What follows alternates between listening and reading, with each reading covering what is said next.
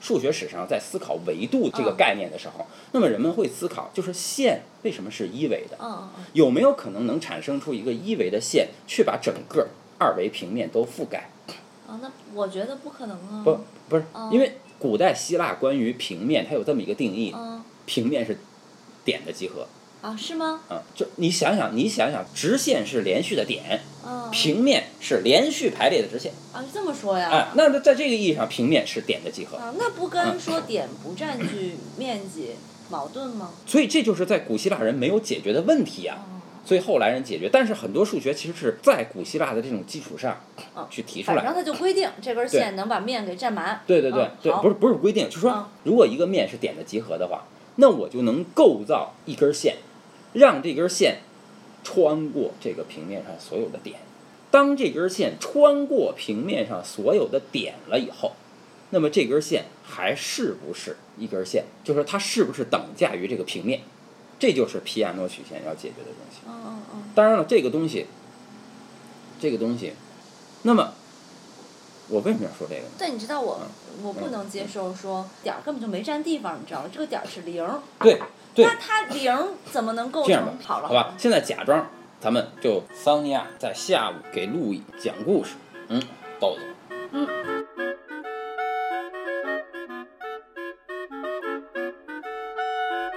在这个录完上一期节目以后啊，我一直被这个故事的震撼，嗯嗯就让我自己懵了，我就不知道自己该说什么了。嗯但是呢，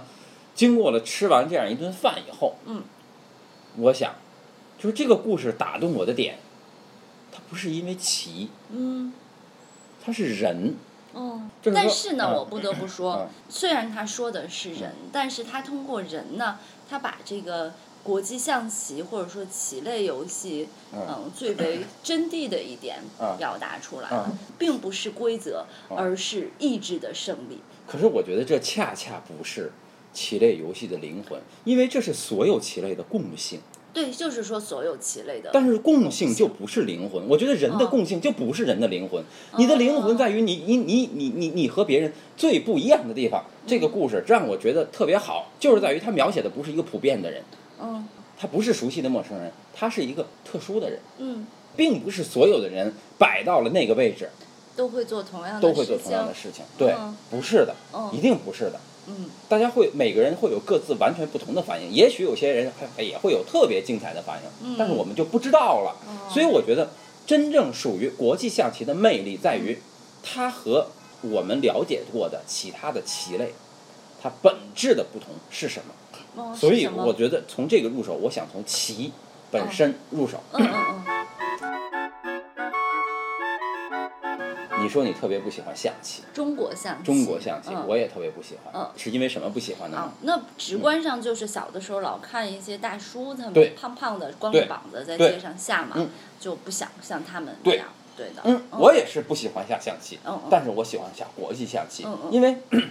都高级嗯哈，对呀、嗯那个时代，嗯，就是那样的音乐的背景下，嗯然后吃着小甜点，嗯然后嗯嗯在一张精美的桌子上下象棋。对，尤其是杜尚对呀、特别喜欢下对呀、国杜际象棋嗯尚自己还设计过国际而象棋且，他也很帅，对，让我有欲望做这期节目的一个根本动因呢，嗯是因为我想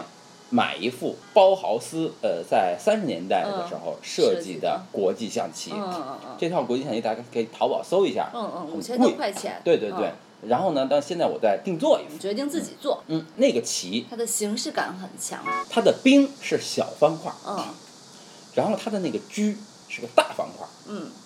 这意味着他们两个的走法是一样的，嗯，一兵个往走前一走，块儿，一个兵往前走很多块儿，对嗯，所谓的那个象，也就是主将，嗯嗯嗯它设计成了一个叉叉。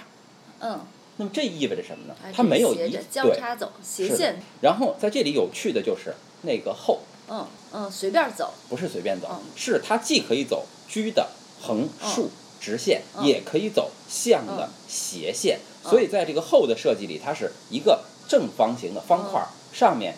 斜着放了一个小的方块。嗯嗯嗯在国际象棋里有一个规则，就是兵走到底线嗯是可以变的。嗯嗯嗯，那么一般情况下，很多人会选择变厚，嗯因为他谁都可以变啊。对但是变厚是最有特征最强的，大所以很多国际象棋里都有两个王后的棋子，对但是实际上我们在下的时候只需要一个，那对一个是准备兵到了底变的线嗯变的时候用的。嗯嗯嗯所以你看，它这个王后的棋子是一个大方块，上面落着一个小方块。嗯你想象一下，如果在包豪斯这副国际象棋里，你没有那个备用的王后棋子，你只需要用一个兵的棋子加上一个车的棋子落在一起，就是王后了。嗯嗯而他的王这个棋子嗯是在全场唯一出现圆形的棋子，嗯，就是他在一个方块上放了一个圆，嗯表示王。嗯然后他设计的最精彩的是马的形态。嗯我们一般说，在国际象棋的棋子里，马是最精致的一个，嗯嗯，它它最具象。形象，嗯但是在包豪斯设计的那套国际象棋子里，它的马是一个正方块，嗯但是它缺了两个角，嗯嗯它的两个斜对角线一边缺一个角。嗯那么嗯，这就表示马的步伐是走走六格对走角，矩形，对，所以它通过这些子，它完全没有这些子的具象的含义，嗯但是它把这些子的抽象的逻辑关系在棋盘上的关系全都交代出嗯来了。嗯，就是我当我看完这幅国际象棋以后，我再看所有的国际象棋都 low 是吧？都多余。比如说，为 什么国际象棋是奥林匹克的项目之一嗯是，但是中国象棋就不行、嗯是因为它的规则就跟它这个设计一样，是有最小元素的，嗯就是所有的走是的法都是以一个方格为基本单位，对对都可以化约到这上对的。对，它可以可以可以规没错约没。国错中国象棋就不行，比如说没马错是不是别马腿儿了也不行，嗯然后田那个象就只能走田，然后象还不能过河，嗯它没有可以所有的子子力都是的化约为最小单位是那的么一是个的标准。是一的，旦有了这个最小单位，你那个棋，包豪斯设计的棋就是以最小单位为一个基对。本思路对来，它设计除了它最小单位的这个思路以外，没有多余的思路。嗯是我小的时候啊，就是嗯说，为什么之所以一看国际象棋就就有了兴趣呢？其实，最让我对它产生兴趣的是它的那个格儿，嗯是它棋盘的黑白格儿。嗯嗯嗯哎，你注意过吗？在荷兰小画派里面，嗯地砖对，就是那样式儿的，就是你有没有就是思考过国际象棋棋盘的这个黑白格儿的这个东西？嗯就是为什么它是个黑白格儿？或者说，为什么从荷兰小画派开始那么流行黑白格儿的这个元素？嗯，因为二元对立是西啊方思想的精髓呀、是吗？哦，那我那我可能没想那么多。嗯而且它那个规定的好多，比如白格像、黑格像，比如说它每个人的走法都是是的以二元为基础来设计的，对的。对，其实我们可以把国际象棋的棋子给它变成一种按照格儿给它进行分类，嗯就是我说象嗯它就是只能走一个颜色的字，嗯，对的吧？。就是说白格象到不了黑格，就对是的只能在同样的颜色的格儿里面走，嗯嗯这是象的集合。嗯嗯嗯那么马呢？嗯，马只能不同颜色走。对，所以它俩就形成了一个完全不同的两个区域。嗯就是他俩非是即否嘛，他俩成了一对矛盾的命题。车就是他俩的交集，嗯呃，他俩的并集，嗯嗯就是它既可以到从白格到黑格，嗯嗯也可以从白格到白格，嗯也可以从黑格到白格，嗯那它就是这么一个逻辑。嗯所以在这个意义上呢，车和后是等价的，嗯嗯，它活动的范围都是黑格。就是它白格从都黑白可的以这个角度嗯，它是等价的。所以这样的话，我们就可以在国际象棋的棋子之间建立这么一个集合逻辑。嗯所以说，在这个意义上，我就思考到了国际象棋，其实它作为一个棋类啊，嗯它和任何一个其他的棋类，它有一个最本质的区别是什么呢？嗯就是它是一个二维的棋。嗯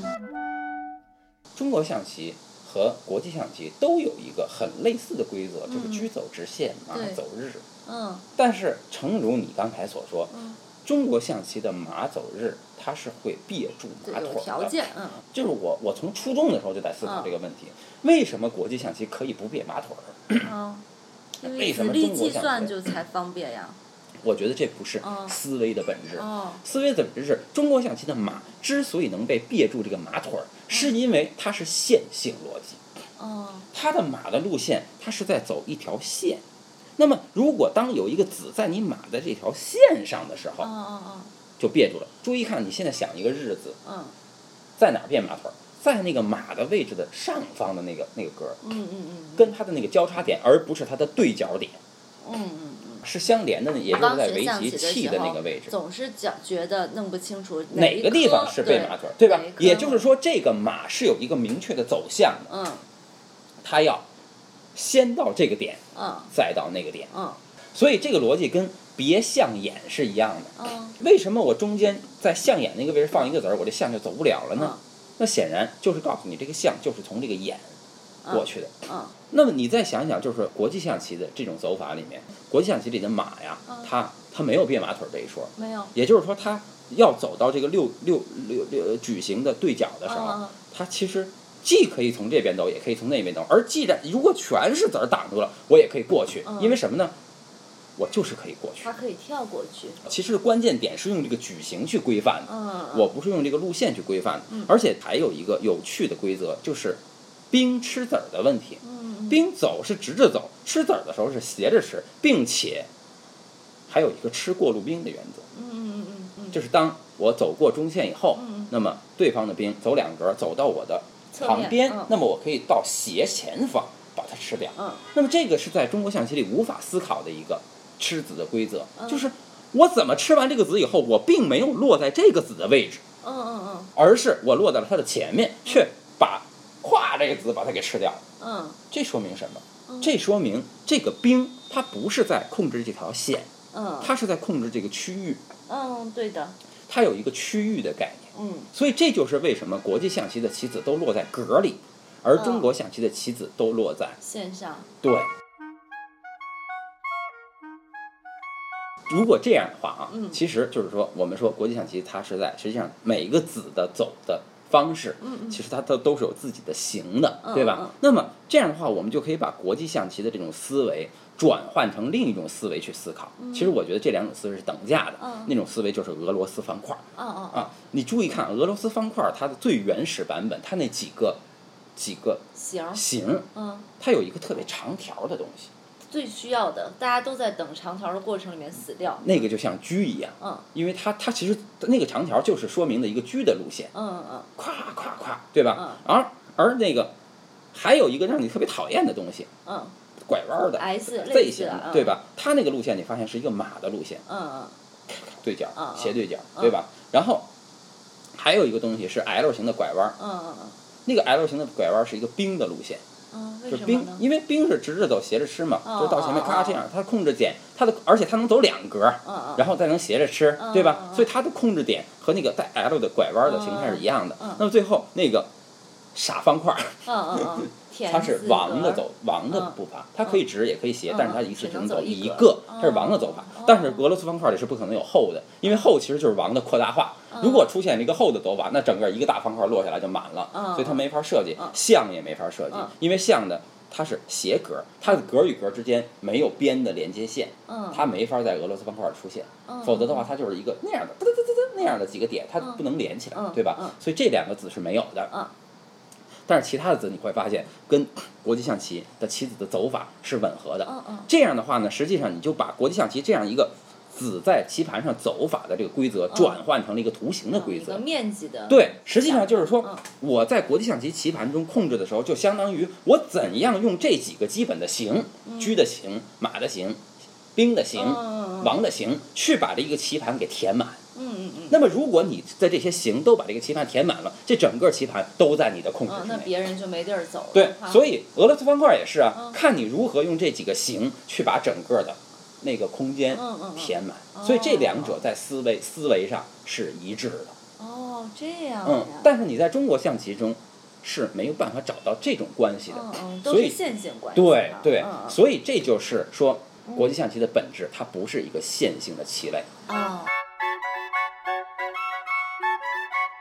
其实通过国际象棋的这种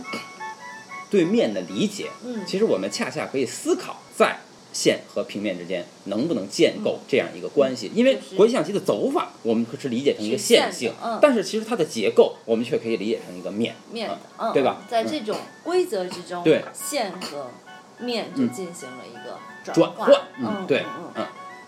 嗯嗯好的嗯，再见。啊，好吧，嗯。